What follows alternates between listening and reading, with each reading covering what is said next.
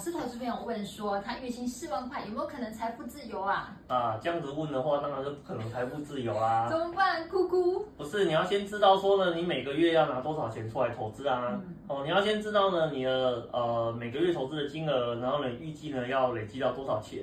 你要把这些东西呢讲得够明确，我们才能够呢有效的来评估到底你这些月薪呢能不能够让你达到财富自由的一个目标。